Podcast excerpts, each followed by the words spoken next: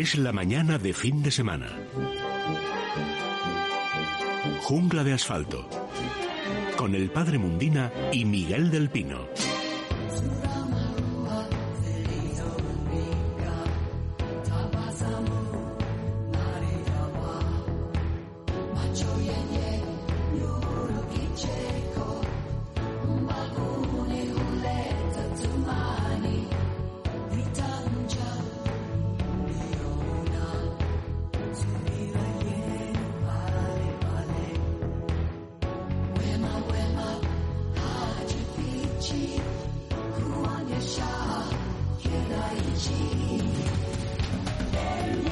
Muy buenos días todos los buenos amigos de la naturaleza.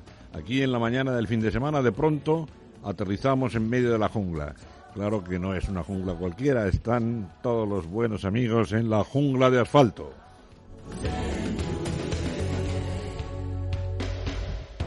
Decir jungla de asfalto en Es Radio es decir paseo por la naturaleza. Una naturaleza que no es solamente la naturaleza silvestre, la clásica, la de los documentales, porque nosotros desde el comienzo de esta andadura, ya casi con 10 años, pensamos que hay una naturaleza muy interesante también alrededor, en la ciudad, a nuestro lado. Es la naturaleza del mundo de las plantas del hogar, de los animales domésticos. Es una jungla, pero de asfalto. En el asfalto, hasta en una rendijita que puede haber entre dos baldosas o entre el propio cemento de la calle puede nacer una hierbecita y no digamos esa fauna callejera que nuestro querido amigo naturalista Luis Miguel Domínguez nos enseñó hace ya años en un maravilloso programa de televisión. Esa fauna callejera puede comprender especies insólitas, especies que nunca podríamos pensar que están a nuestro lado. Por ejemplo, los halcones de la Torre Picasso o aquí cerquita, en el Pirulí, tenemos también una pareja de halcones que nidifica de manera habitual. Me permiten que en nombre de todo el equipo de Jungla de Asfalto les acompañe hoy, pues nada, vengan con su amigo Miguel del Pino, que tenemos además garantía de calidad en el control con Raquel Robles, Kelo. Hola, Kelo. Empezamos, adelante. Es la mañana de fin de semana. Jungla de asfalto.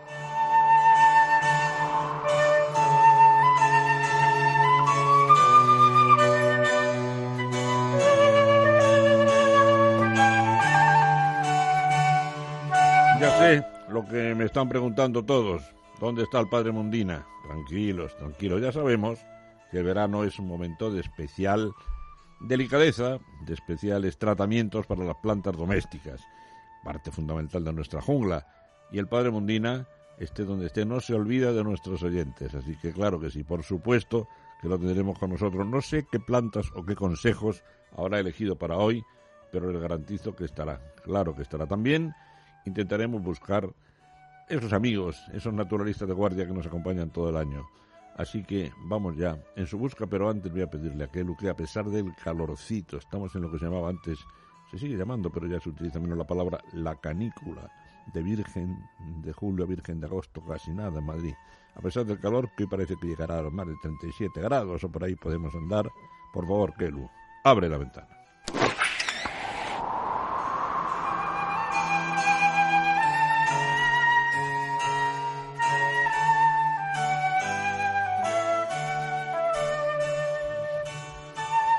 Bien, es clásico, desde que comenzó la epidemia, Elia y yo solíamos hacer una toma de pulso a la, a la pandemia, en este caso a lo que nos afecta en España, la epidemia del coronavirus.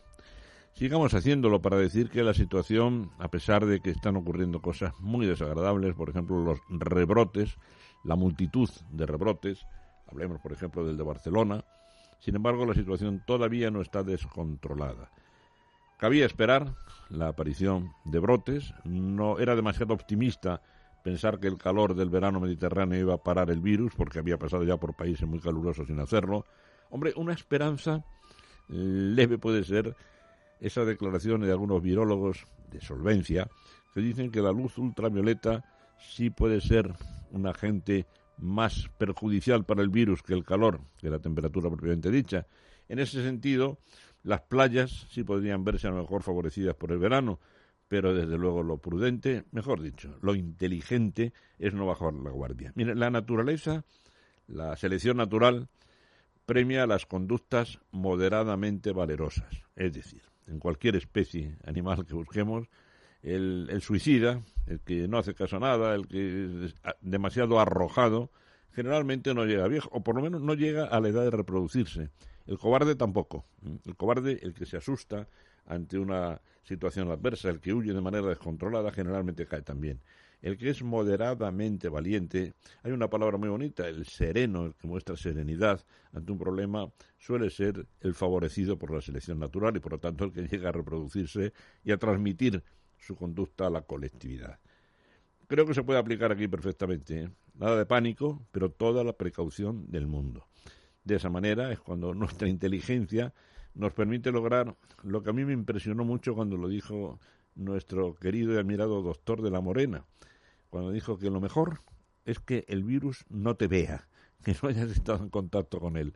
Los análisis hechos a la población resultaron sorprendentes en el sentido de que enseguida se vio que muy pocos españoles que habían sufrido las pruebas de análisis tenían anticuerpos, es decir, que no se habían inmunizado, que no habían tenido el menor contacto con el virus. Por ejemplo, nosotros, sus amigos de Es Radio, que protegidos como debía ser en toda España por la empresa, en este caso, hemos venido y estamos en los micrófonos y estamos ante, ante ustedes con las pruebas del COVID hechas, de la COVID hechas como debe ser, ¿verdad?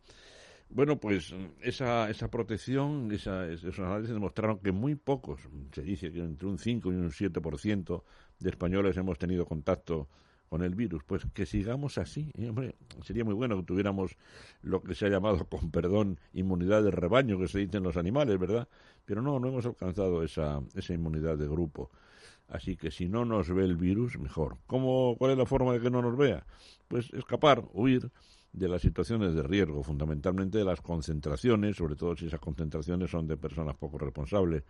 Blindemos las residencias de ancianos. La primera vez no supimos hacerlo. Ahora, ante un rebrote, sería muy importante que las residencias estén especialmente blindadas para que por lo menos la mortalidad se reduzca y esas personas estén lo más protegidas posible. En fin, hay que tener una serie de cuidados que no tienen nada que ver con el pánico, pero sí con la prudencia.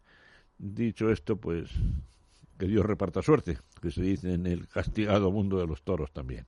Cierra la ventana, que la verdad empieza a pegar el calor. Que no, venga.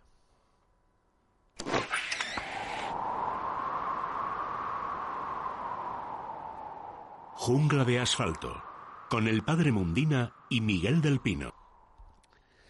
Las plantas que estén a pleno sol, sin un refugio, madre mía, bueno, depende de las especies ya nos lo contará el padre Mundina, porque no sé qué es lo que nos tiene preparados, preparado para hoy.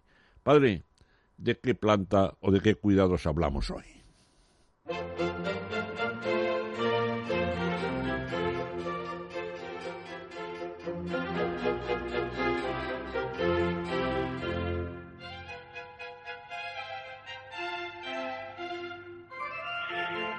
La planta que hoy traemos a colación es una planta realmente fascinante.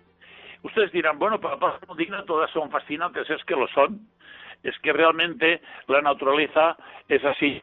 Y el creador es tan inteligente que nos ha hecho una verdadera joya y una verdadera maravilla en todo tipo de plantas. No digamos ya si hablamos de los rosales. Eh, cuando hablamos de los rosales, en el mes de mayo estuvimos, me parece que fueron seis programas los dedicamos a las rosas y a los rosales. La Stefanotis floribunda, que así se llama, quiero explicarles que en el mundo de la naturaleza, como en el mundo de las modas, ocurre algo muy parecido. Hay veces que sacan unas modas que uno se queda deslumbrado y dices, ¿cómo se pondrán estos trapos de estas mujeres o estos hombres? Irán vestidos estos jóvenes. Pero bueno, eh, es la moda, bueno, es la moda. Hay plantas que han estado mucho, mucho tiempo metidas en los invernaderos buscando el momento en que alguien se fijara en ellas. ¿Quiénes son los que han sido los principales, eh, digamos, amantes de las plantas? No la, por la planta en sí, sino por lo que la planta significaba para ellos decorar, por ejemplo, un apartamento moderno. Los, pues los artistas, digamos que se dedican a decorar los, los eh, nuevos apartamentos. Y la Stefanotis es una de esas plantas que no cuajaba cuando entró en España no cuajó precisamente porque las casas no reunían las cualidades que precisa esta plantita. Esta planta le llaman el jazmín de Madagascar y puedo definirla yo como un género de plantas trepadoras, eh, provistas de zarcillos. ¿Por qué tiene zarcillos? Porque, claro, es trepadora y por lo tanto es perennifolia y de los tallos lignificados, que son ya duritos, que se usan en jardinería por sus flores. Fíjense bien, por sus flores céreos, céreas, porque parece que están hechas de cera y al mismo tiempo son aromáticas. Hemos tenido alguno de nuestros oyentes que nos ha hablado de algunas veces preguntándonos alguna cosa por la Stephanotis floribunda. Es una planta que a mí me fascina. Es una planta realmente fuerte, eh, no da muchos problemas. Es una planta que si usted la quiere tiene un lugar que puede dejarla su aire puede llegar a cinco metros de distancia y esos cinco metros y todo lo que queda en el, en el macetón seguramente se le va a llenar de flores, de ramitos y las flores como si fuera de cera con una estrellita roja en el centro. Es realmente una verdadera eh, virguería. Ahora bien, como en las casas no podemos dejar que una planta se nos vaya no a cinco metros, ni siquiera a lo mejor a un metro o dos metros. Hay distintas formas de poder cultivar esta planta. Podemos hacer una especie de escalerita eh, que pueda tener 35 centímetros, que muchas veces en los invernaderos y en las floristerías lo podemos encontrar. Podemos hacer una U invertida con un alambre, una U invertida que entra hasta el fondo de la maceta. Podemos hacer, digamos, dos eh, alambres que se cruzan en la parte alta donde la ataremos muy bien, o podemos hacer como una especie de corona donde también la colocaremos en la, en la, en la maceta y ahí podemos colocar nosotros esta plantita trepadora llamada Stephanotis floribunda. Es realmente una planta verdaderamente sensacional. Lo que necesita, claro, necesita soportes, porque al ser trepadora, ella tiene tendencia a ir buscando camino. Pero nosotros el camino se lo daremos cortito aquel que nos interesa en la maceta y podaremos el resto cuando se nos desmadre un poco y eso que cortaremos lo podemos enraizar, con lo cual nosotros podemos reproducirnos nuestra propia Stephanotis floribunda. No solamente esta planta puede llegar a cinco metros si es en verano y la tenemos fuera y la dejamos, por ejemplo, pues que si yo, el que tenga suerte de tener un jardín con y tenga una pérgola, a lo mejor, pues puede a lo mejor dejarla que en la pérgola la planta se vaya a su arbitrio, a su, bueno, pues eh, será una cosa realmente espectacular. Pero lo que sí nosotros buscamos es disfrutar de la planta nosotros mismos en nuestro hogar. Por lo tanto, de las 15 especies de trepadoras tropicales que están dentro del género de la que hemos dicho, la Stephanotis floribunda, esta que hemos comentado hoy es sin duda alguna la más conocida, la más bella, la que nos puede dar más alegrías y al mismo tiempo la que tiene menos, digamos, problemas porque con que tengamos siempre eh, eh, la planta en una buena luminosidad, que le demos un abono cada 15 días, que controlemos la humedad de la planta de manera que cuando reguemos nunca encharquemos. Eh, sí, eh, procuramos también que eh, mantenga el sustrato, como he dicho, siempre húmedo. Esto lo repito un par de veces porque es fundamental, no en esta planta, sino casi en todas. Pero, eh, pero no ha negado que eso es otra cosa. Y durante, digamos, la fase vegetativa, hay que suministrarle, como he dicho, cada dos riegos, 15 días más de otoño a, eh, digo, de primavera a otoño, un abonado de abono universal cada 15 días. No pasarse tampoco en el abonado, porque podíamos quemarla. No, sino que leernos bien lo que dice el prospecto para utilizar la dosis realmente que se aconseja. Esta es una planta que cuando ya la conocemos de verdad es un espectáculo. hay mucha gente que ya la tiene. Hace pocas fechas que una señora nos preguntaba precisamente sobre Stefanotis floribunda. Bueno, pues hoy hemos tocado un poco esta plantita así, de bote pronto, porque tantas cosas yo quisiera decir de las plantas que a veces te quedas a medio camino, pero el tiempo que tenemos es realmente muy controlado y por eso hay que ya darle punto final.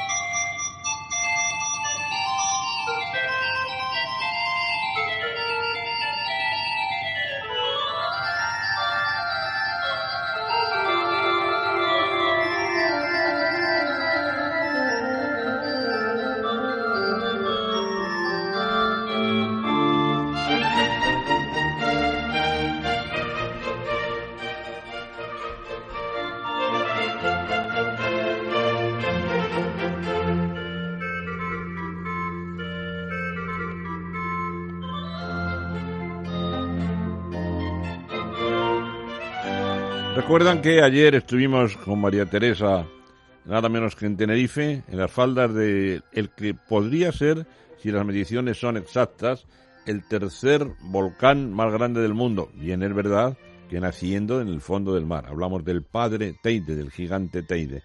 Bueno, pues después de hablar con María Teresa me fui yo por allí, por aquellos valles maravillosos, por la Orotava, a ver si conseguía ver algunos pájaros que para mí son especialmente queridos. Uno de ellos es el pinzón azul, el pájaro azul, saben, la, bella durmiente, el pájaro azul, el mito del pájaro imposible de alcanzar, el pinzón del Teide, y no lo vi, pero en cambio, en algunos de los valles, en algunos de, de los pequeños pueblos donde hay zonas ajardinadas y sobre todo agua, cursos de agua, muchos cursos de agua, fui a buscar un pájaro al que yo llevo varios años pidiendo, muchos años ya, pidiéndole a la Sociedad Española de Ornitología que nombre ave del año porque hay millones en el mundo, millones repartidos por el mundo, en este caso como pájaros domésticos, y todos ellos proceden de los que hace ya cerca de 500 años los caballeros normandos y franceses que conquistaron para la corona de Castilla las Islas Canarias, vieron que ya tenían los habitantes de las islas, ya tenían como animalitos de compañía. Estoy hablando del canario, del canario doméstico. Bueno, pues claro, como para mí los canarios han significado mucho en mi vida, han significado mucho y también las amistades que he hecho gracias al mundo de los canarios. La primera vez que yo los vi fue precisamente en un pueblecito del Valle de Orotava llamada Erjos. Erjos, no lo olvidaré en mi vida. Un pequeño grupo de canarios en bandada, como suelen vivir, revoloteando y sin dejar de cantar, según revolotean cantan, sin apartarse mucho de los cursos de agua. Todo el que haya visto un verdecillo en la península sabe cómo es, un pajarito pequeñito, verde, granívoro. Bueno, pues el canario es es una especie, ¿eh? pero durante mucho tiempo se discutió si era una especie distinta o si era una simple variedad del verdecillo peninsular. Es una especie, Serinus canarius canarius, y a partir de las formas silvestres de las islas de Tenerife, también Azores y Madeira había ejemplares, pues los millones de canarios que repartidos en muy diferentes razas se encuentran en el mundo.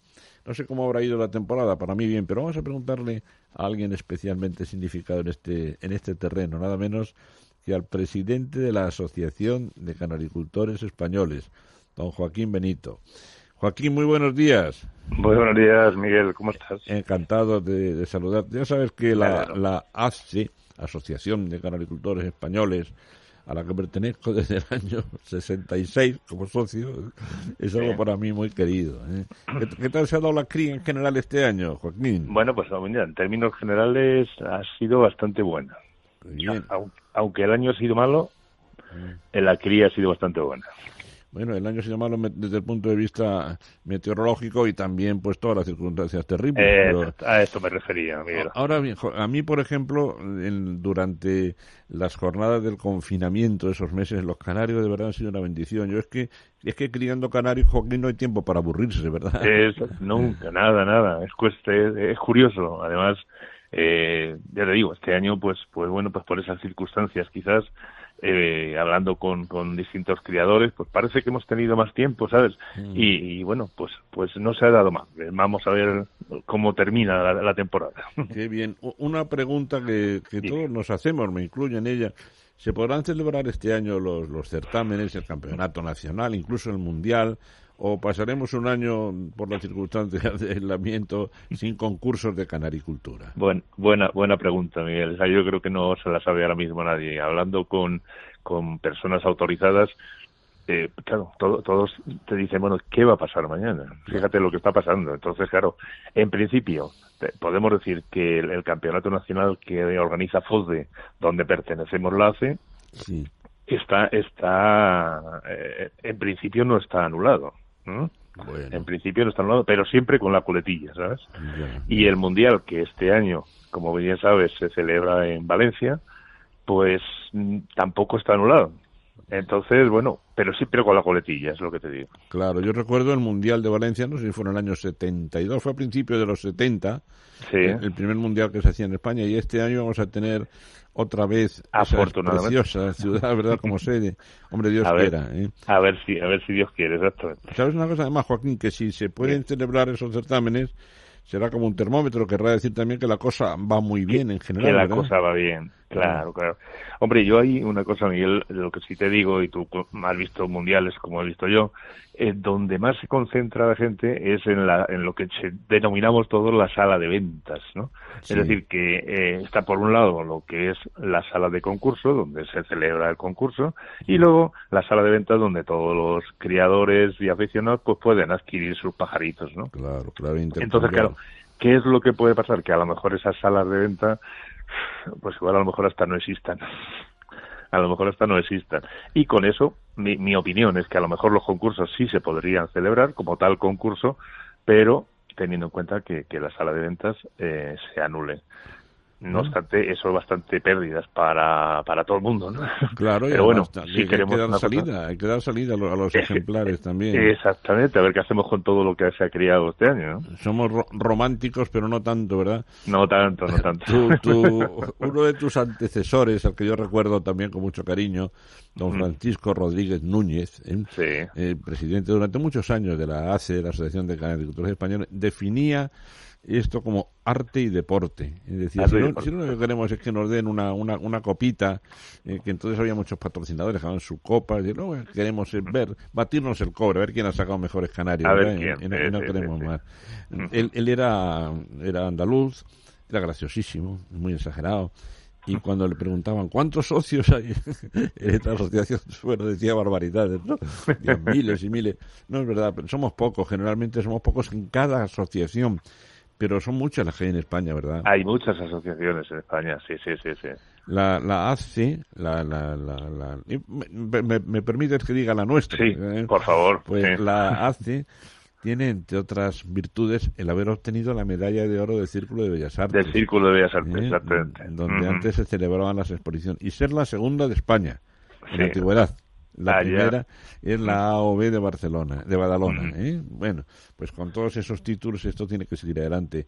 Eh, en este momento no somos muchos, ¿verdad? En la ACE. Eh, somos mil, no, no somos muchos ahora mismo. no, lo mismo de Don Francisco, ¿verdad? Pero hay, un servicio que sí es imprescindible que, que cubrimos y cubren estas asociaciones, que es la entrega de anillas oficiales. Me gustaría que explicaras a los, a los que no lo conocen en qué consiste eso del anillado. Sí, vamos a ver. Eh, como, como iba, te iba a poner un símil, pero no, no, no puede ser. Vamos a. Todos los, todos los canarios, todo, incluso en, la verdad es que es en, ornitología eh, y también en, en, tema de gallinas, en fin, cada, cada pájaro tiene, tiene su número, digamos, su carne de identidad, entre comillas, ¿no? Muy bien. Que, que se reduce a una anilla. Una anilla en la cual aparece el, no, el número del criador nacional, aparece el año en el que ha nacido, a la federación que pertenece y luego el número ordinario, ¿no? Mm. Entonces, ¿qué es lo que pasa? Que, que para concursar mm, bien en campeonatos mundial, nacional e incluso social, el, pájaro tiene que llevar, tiene que tener su anilla, tiene que tener su carne de identidad. Entonces, eso, ¿cuándo se, cuándo, ¿cómo se hace y, cómo se consigue? Primero, para conseguirlo, lógicamente, tienes que ser criador nacional. Es decir, tienes que pertenecer a, primero a una asociación que pertenecerá a una federación posterior. ¿eh? Entonces, en el momento en que tú ya eres socio de una asociación, se te asigna un número de criador nacional y anualmente, hacia el mes de mayo aproximadamente, eh, se hacen la solicitud de anillas para el año siguiente. Lo que tú en principio calculas que vas a que vas a criar ese año. O sea que ahora mismo se está, estamos en, ahora mismo estamos en periodo de solicitud de anillas, exactamente. Cada uno calcula más o menos lo que va a criar, bueno, bueno, bueno. Exactamente. ¿Y cuándo te llegan las anillas? Pues normalmente a final de año, hacia el mes de noviembre, diciembre, ya te empiezan a llegar las primeras anillas y luego ya depende cuando las hayas ido pidiendo, pues, pues así se van retrasando, digámoslo así. Es curioso, Joaquín, en el mundo de la ornitología silvestre, digamos, de la ornitología científica, también se procede al anillado, se anillan pájaros, y es la única forma de comprobar cuando son capturados con redes para soltarlos de nuevo en los distintos tramos de su eh, sistema migratorio, pues eh, se puede localizar por la anilla. Pero la cigüeña en particular me contaba mi buen amigo Ezequiel Martínez, el gran experto, uno de los grandes expertos de España en cigüeña, que hubo que dejar de anillar, que qué cosas más, más terribles tienen las distintas culturas, porque se comprobó que en África los niños, sobre todo angelitos con todas las, calamidades que pasan, ¿verdad? Hmm. Pero una de sus, de sus distracciones era pues disparar con arco a las aves, a las cigüeñas, sobre todo, que veían anilladas para hacer collarcitos con las anillas, fíjate. Entonces se pensó que era mejor dejar de anillar y así se hizo una temporada. En fin, las cosas de, lo que se llama el tercer mundo, ¿verdad? Las calamidades. exactamente. En fin, Joaquín, bueno, ¿cómo conseguimos? Dime, dime, adelante. Sí, no, no, no, te iba a decir simplemente una que, se me había quedado aquí en el tintero y, me ha venido justo cuando has dicho que también a los animales que se capturaban. Los, animales, los, los, pájaros que se capturan, bien sean cigüeñas, bien sean eh, jilgueros, para luego soltarlos y demás, ahí se les pone una anilla, pero lo que llamamos nosotros anilla abierta. Es decir, eh, ¿por qué? Pues porque se le pone en una fecha de su tiempo en la cual no le puedes poner la anilla cerrada. Nosotros, lo, lo que la obligación nuestra es anillas cerradas, que anillas que además nada más que se la vas a poner aproximadamente hasta el día 7, 8 de vida que tiene, porque luego ya no le coge. Es decir, un pájaro siempre va a tener la anilla de su año, porque es muy, muy, muy, muy difícil que dentro del calibre suyo, porque cada uno tiene una pata distinta, lógicamente, de tamaño, pues, eh, y existen unos calibres distintos, puedas anillarle con una anilla del año anterior. O sea, es imposible, vamos. la, edad queda ahí garantizada Por, la anilla. Muy bien, pues, ¿cómo conseguiríamos que la Asociación de Canolicultores Españoles como decía tú antes de Sordon Francisco, medalla de oro del Círculo de Bellas Artes. ¿eh? ¿Cómo conseguiremos que, pues, que, aumente el número de socios, de aficionados que quieren disfrutar mejor de los pájaros? Porque yo creo que una de las formas mejores de disfrutar de los pájaros es hacer amigos dentro de la asociación, ¿verdad? Exactamente. ¿Dónde tiene su sede la, asociación? La, asociación, sí, la tiene en la calle Santa María de la Cabeza, en el número 16 y bueno, pues ahora por las circunstancias que estamos, desde el mes de, marzo nos vimos obligados a, cerrar el, local. Lógico, muy bien, muy bien eh, hecho. Esperemos, esperemos que para el mes de septiembre, a ver cómo va la cosa. Bueno.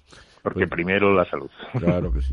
Pues nada, querido, querido Joaquín, un abrazo muy fuerte. Eh, Amigo otro partido. Para, todos muchas los gracias. eh, y muchas gracias por habernos contado estas cosas que son muy curiosas para, para muchas personas que no conocen cómo funciona nuestra afición. ¿eh? Gracias a ti y gracias a ti por tu programa. Un abrazo. Fuerte abrazo, fuerte abrazo. Bueno, estamos ya a punto de alcanzar la, la nueva normalidad. No me gusta el término, pero mucha nueva normalidad pero los mercados financieros siguen volátiles. Grandes empresas han llegado a perder hasta un 40%. Algunas son auténticas gangas para inversores a largo plazo. La clave, identificar dónde invertir. ¿Quieres sacar el mejor partido a tus ahorros? ¿Quieres que alcanzar una alta rentabilidad? Libertad Digital y Estrategias de Inversión te traen gratis el séptimo seminario económico. En directo, este jueves 23 de julio a las 16 horas. Entra en Libertad Digital o libremercado.com y reserva tu sitio. Jungla de asfalto con el padre Mundina y Miguel del Pino. ¿Quieres que tu mascota esté guapa y se sienta bien? Menforsan, la marca líder en cosmética natural para tus mascotas, soluciona todas las necesidades de higiene y limpieza de nuestros fieles amigos. Todos los productos Menforsan están registrados y garantizados por Laboratorios Bilper, fabricante homologado y certificado desde 1958. Puedes encontrar los productos Menforsan en pajarerías, tiendas especializadas y clínicas veterinarias. Descubre los productos más naturales y el catálogo más completo del mercado. www.menforsan.com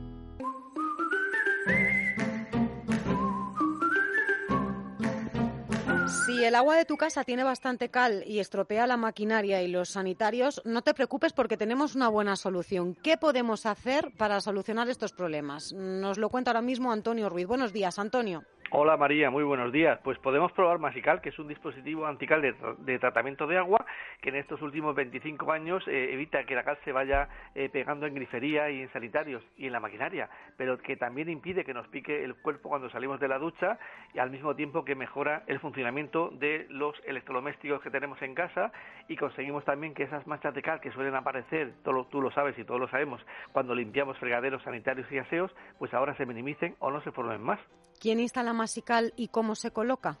Pues se coloca sin hacer obras, por fuera de la tubería central. Esto lo hace el usuario.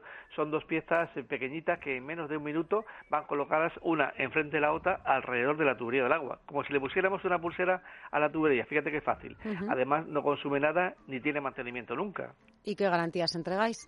Pues la de funcionamiento ilimitado dura más de 100 años, toda la vida, y el año de prueba para que si no quedamos convencidos lo podamos devolver y recuperemos nuestro dinero. ¿Cuánto cuesta un masical, Antonio?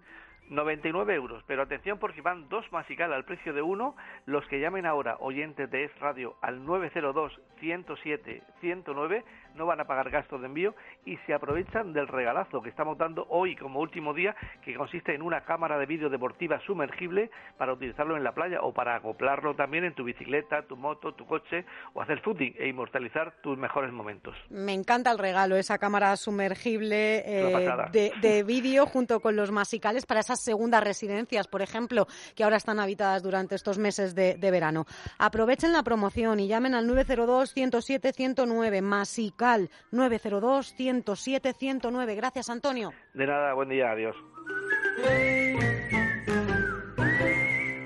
Colacel Antiox es único. Colágeno puro antioxidantes y vitamina C que ayudan a mejorar la piel y las articulaciones. Colacel Antiox de Laboratorios Mundo Natural. En parafarmacias y parafarmaciamundonatural.es. En esta crisis, los únicos medios de comunicación libres e independientes que van a sobrevivir son los medios que decidan sus lectores sus oyentes. Ahora es cuando viene la batalla de verdad. Así que seguiremos necesitando su apoyo.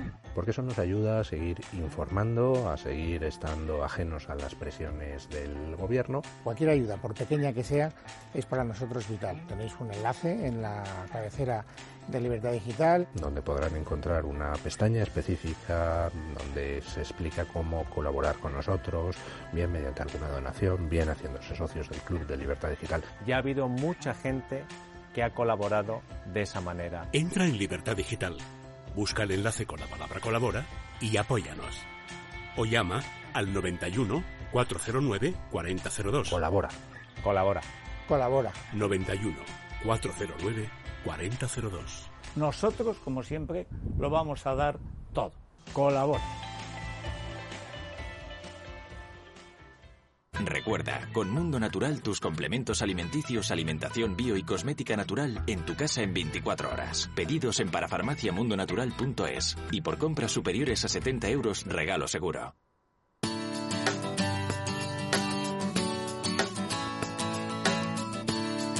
Jungla de asfalto con el padre Mundina y Miguel del Pino.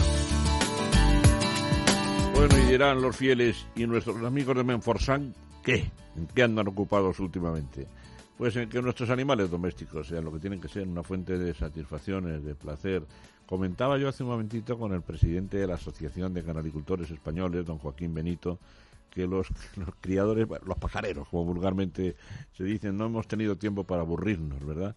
Los grandes beneficiados han sido nuestros pájaros, que como nos decía don Joaquín, se han criado muy bien los canarios este año, lo que quiere decir que, los cuidados, que el ojo del amo engorda al caballo, ¿verdad?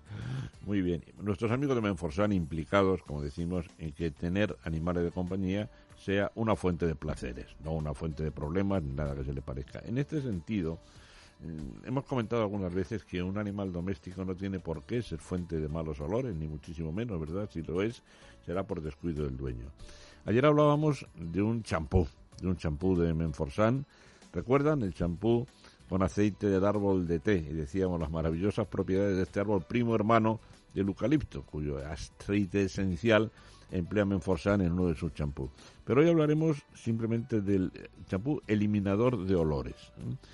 Muy concentrado, permite hasta ocho lavados, el envase habitual de los compradores. Eh, cinco años de caducidad, eso quiere decir que es muy estable, que no se estropea, ¿verdad? Sus componentes son suaves, mm, tranquilos, por eso permite también, y además por su pH adaptado, permite un uso frecuente. No hay por qué eh, ni bañar al perro todos los días ni tener ningún problema en bañarlo si lo necesita, ¿verdad? Eh, elimina los, las moléculas que producen los olores y también moléculas causantes de las alergias en perros y gatos. Y un olor muy agradable, fragancia talco, cuando viene a jugar contigo tu perro, de, animalito que viene encima, encima de todas sus gracias, huele bien, ¿verdad? Es uno de los, de los productos que Menforsan selecciona para estos días de verano y que nosotros recomendamos. Así que ya saben que tienen un amplísimo catálogo que se pueden descargar en la web www.menforsan.com. Buenos amigos, buenos amigos de Jungla de Asfalto, los investigadores y los comerciales de Menforsan. Y hablando de buenos amigos, Gelu, vamos a poner el radar a ver a quién encontramos. ¿Quién anda por ahí? A ver, pon la antena parabólica eso, a ver si canta un pájaro o habla una persona, que de todo puede pasar, ¿ves? Buenos días, Miguel. Hombre, hombre, te conocen, nada más dar los buenos días, te conocen todos los amigos de Jungla de Asfalto, porque Ángel Febrero, la verdad es que si tuviera que definir lo que, lo que eres, mm, tendría algún problema, pero empezaría por una palabra, artista. ¿eh? Artista, de la naturaleza. ¿Te gusta la definición? Sí, sí, porque trabajo con arte y ciencia y es un binomio que me encanta, sí, sí. Escultor, pintor, Mm, y además con algunos puntos de genialidad, porque recuerdo que hace muchos años revolucionaste el concepto de terrario y ahora también el de las, el de las paredes vegetales con tu concepto de muros frescos, ¿verdad? Sí, sí, sí. He tenido dos ideas que han cambiado un poco el concepto de, pues, de un jardín vertical, ¿no? Primero porque llevé el jardín vertical vivo al concepto de arte, arte vivo, ¿no? Como si fuera un cuadro vivo, en el caso de los paludarios y, y luego en concepto de muros frescos, pues intentando dar un producto de máxima calidad y realismo que, que no existía en el mercado, por cierto, anteriormente. Existían otras técnicas más caducas. Y que ahora por esta técnica pues está revolucionando un poco el mercado, de hecho, ¿no? Por, por, la, por las prestaciones que tiene, por la estética y por muchas razones, sí, sí. Cada vez que surge una idea, en este caso de Ángel Febrero, en otros de otros genios también, aparece una corte. Es como los, como cuando aparece una enorme cantidad de necrófagos sobre un cadáver, escarabajos, bichejos, tal, de imitadores. Pero oye, el original es el original. ¿eh? Tú tienes, además manejas muy bien las redes sociales y, tienes una preciosa página web que recomiendo. Da, el dato, por favor, Ángel, que quiero que... sí, hay una, una webblog donde publico varios trabajos, no solo el tema de muros frescos o paludarios, sino otro tipo de trabajos variados, que es cuaderno de campo y taller. Sí, sí, sí. Ahora en este cuaderno de campo y taller. Pero creo que has hecho una cosa muy fea en este momento, Ángel creo que has, capturado dos buitres y los tienes ahí en tu, en tu sótano. Ah, sí, sí, sí, sí. aquí andan, aquí andan. A uno, no me falta ensamblarle la cabeza nada más. ¿Cómo se, ¿Cómo se te ocurre cazar buitres así? En y, para que veas, para que veas. Sí, no, es un encargo de un museo del País Vasco que yo le he encargado varias réplicas. Yo le había encargado un buitre leonado en vuelo a escala real y un buitre leonado posado, ¿no? Y aquí ando, pues, trabajando estas, estas réplicas que van todo, pues, hecho todo a mano, las plumas recortadas a mano, pintadas a mano, todo y con y que tengan un aspecto pues lo más hiperrealista posible. O sea que no son de verdad, aunque lo parecen, ¿verdad? Son sí, a veces la gente los ve y dice, ay, pues esto están disecados. Digo, no, hombre, no, no, no, digo, no. Disecados ya no se pueden disecar animales, eso está prohibido. Ahora lo que es, eh, lo que hay que hacer es hacer réplicas de los mismos, ¿no? Para los museos, pero ya nadie visita nada. Quizás sea el, el, futuro, ¿verdad? De las de las exposiciones de ese tipo. Sí, ya lo es hace muchos años, realmente. Sí, sí, sí, sí, ya lo es hace muchos años. Y a nadie se le ocurre sacar un lince para ponerlo en un museo o sacar una águila imperial, ¿no? Por ejemplo, yo aquí tengo dos águilas imperiales en el museo aquí en Chapinería, cerca de donde yo vivo en la Casa del Águila y son una pareja de águilas imperiales en un nido con pollos y son réplicas. Y hemos, hecho una réplica del nido con la encina donde está posado el nido y todo son réplicas ya, sí, sí. En definitiva, arte y naturaleza. Repite, por favor, por si alguien no tenía mano el bolígrafo, repite la página donde se ven esas maravillas. Sí, cuaderno de campo y taller. Ahí, sencillito, sin buscar tampoco palabrejas raras, ¿verdad? Bueno, Ángel, querías que habláramos hoy también de algo relacionado con la legislación de la naturaleza. De un tema muy serio y que además es, hasta paradójico porque es un, es un tema que, que vamos a ver rápidamente al que se le aplica muchísima hipocresía. Se le ha ido aplicando hipocresía y eso es algo muy muy feo, ¿no? Que la ciudadanía debería de saber, ¿no? Bueno, hace poco, a primeros de junio, gracias a, bueno, pues a ASEO sobre todo, que interpuso un recurso en el Tribunal Supremo, salvo por unas actuaciones que se hacen en Extremadura, pues consiguió que el Tribunal Supremo diera razón a los ecologistas, ¿no? A toda la gente que, como nosotros queremos que nuestro patrimonio natural esté en perfecto estado y que se conserve lo mejor posible, ¿no? Porque parece ser el patrimonio natural de todos los españoles. Si me permites una, una interrupción, Ángel, sí. hasta ahora podíamos pensar que eso era algo de romántico, utópico, pero según ha saltado ahora mismo a la actualidad, al relieve, la importancia que puede tener el turismo rural, el turismo de observación de la naturaleza, se convierte además en algo de enorme importancia económica, que sepamos proteger lo que es la biodiversidad mayor de Europa, ¿verdad? Por supuesto, desde luego que sí, que esta diversidad eh, tiene muchísimo juego y muchos tíos no lo saben ver, ¿no? Claro, piensa que el Tribunal Supremo ha dado la razón a los ecologistas y ha hecho que las leyes se endurezcan mucho más, o sea, que haya muchísimo más control sobre cualquier actuación, nada más y nada menos sobre un 30% del territorio español, que es el que anda englobado dentro de la red Natura 2000. Hago antes eh, una, una, una, interrupción, Ángel, para decir que es, perdóname que te haya interrumpido, para decir que es muy posible que esto cambie muchas muchas ideas y formas de ver la naturaleza, ¿verdad? Porque el concepto de ecologista, que incluso había quedado un poquito degradado por algunas exageraciones, fíjate, ahora por ejemplo, perdóname... no, hay muchos tópicos, ¿no? La gente incluso asociaba la conservación o el ecologismo, a, por ejemplo, a, izquierda, a la izquierda radical, para poner un ejemplo, ¿no? y chiflados, muchos tópicos y, muchas tonterías en la cabeza de, de gente que quería, mm, digamos, malmeter o desinformar, pues para desprestigiar un poco este movimiento, ¿no? Sí, por ejemplo, mira, ahora que va a haber, está habiendo ya un sacrificio masivo de bisones americanos en una granja natural y tal tema terrible desde el punto de vista sentimental y para todos los que amamos la naturaleza, pero que hay que reconocer también que lo primero son las leyes de protección de la salud, ¿verdad? Porque yo recuerdo cuando unos ecologistas de, los, de, los, chiflados soltaban los bisones de las mm. granjas, por ejemplo, en la sí, hace mucho daño, sí, mucho daño. Bueno, perdona la introducción y continúa. No, nada, bueno, comentaros que, que, esta resolución del Tribunal Supremo, ahora de primeros de junio, eh, va a endurecer todas las medidas legales sobre un 30% del territorio español que está englobado dentro de la red Natura 2000, ¿no? Pues desde las áreas CEPA, parques naturales, parques nacionales, espacios protegidos, toda esa red Natura 2000, que es una de las más grandes de Europa, digo, engloba casi el 30% de nuestro territorio y parte de las costas también, pues va a tener una, una, protección aún, aún mayor si cabe, va a tener un control aún mayor si cabe. es una, es una cosa un poco curiosa, porque ese control ya estaba hecho sobre el papel. en teoría lo que ha hecho el Supremo es ratificar algo que ya existía, que unas leyes que no se estaban aplicando en muchísimos casos y lo que ha hecho ahora es como endurecer el tema para que parezca que se apliquen, ¿no? Mm, Pero es que hay una hipocresía de la que yo hablaba al principio, ¿no? La hipocresía política y tal. puedo poner hasta un ejemplo muy muy concreto, ¿no? Eh, aquí en la localidad donde yo vivo, tampoco la voy a citar ya por no meternos en asuntos políticos, pero la, la localidad donde yo vivo aquí, ahora, por ejemplo, puedes ver que por ejemplo, ahora no les interesa que al ayuntamiento que hay, por ejemplo, la gente aparque en, cerca del río, ¿no? Donde pues hay unas playas donde la gente se bañaba aquí en el río y tal. Y claro, no les interesa porque como el COVID no se puede bañar la gente y demás, pues, pues no quieren que aparquen ahí. Entonces han hecho un cartel muy bonito que dice, eh, aquí no se puede aparcar, eh, bajo sanción, porque esto es un área cepa de especial protección para las aves, me lo ponen en grande, ¿no? Ahora nos acordamos.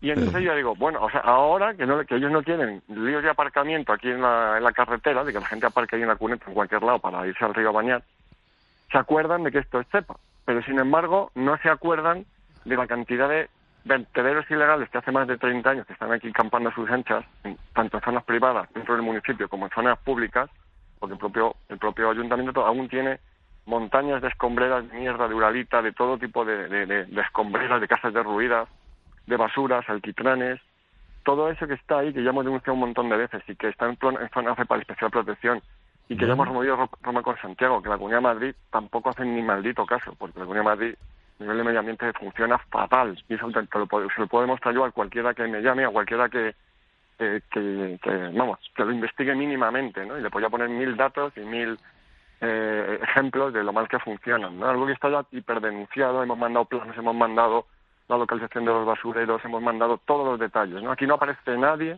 nadie hace nada, la basura sigue ahí, se siguen filtrando al acuífero, bueno, no me voy a embalar con esto porque me caliento, pero, pero quiero decir que, que aquí en, en estas comarcas, que son zonas TEPA, para, y no cumplen la legislación, porque no la cumplen. Pero claro, eso sí, cuando hay que pedir una subvención para algo, ay, si esta zona CEPA, vamos a pedir una subvención, que las zonas CEPA tienen subvención. Pues que nos aquí no se puede aparcar. Vamos a poner aquí un cartel de que no se puede aparcar porque es zona CEPA. O sea, que aquí es zona CEPA para lo que les interesa y para lo que les viene bien a ellos. para los demás les importa un carajo. y es así. Es así que sirva que sirva por lo menos para recordar que existen esas esas áreas y a ti pues muchísimas gracias Ángel por tu presencia una vez más hablando hablando claro los naturalistas sí, no, yo hablo muy claro de guardia y, no, muy, y vamos a hablarlo con criterio porque sé estoy metido en temas de conservación aquí hace ya un tiempo.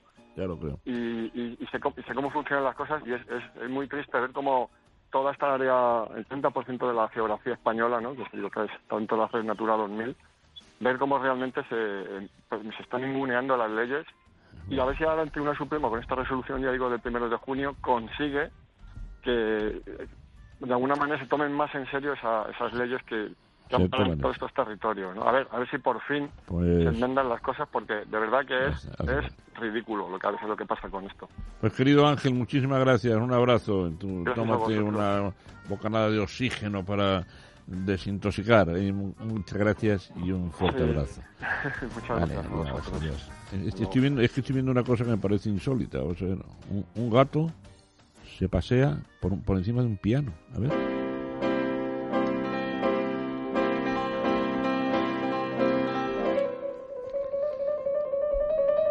Bueno, estoy seguro de que ese gato tiene alguna explicación posible. Pero antes nos dicen que este año las rebajas están en el aire y tienen razón, porque con Iberia y viajes el corte inglés podrás volar a precios que ni te imaginas. Disfruta de unas vacaciones increíbles y ahorra en el viaje para gastártelo en cenas, en compras, en recuerdos, en lo que tú quieras.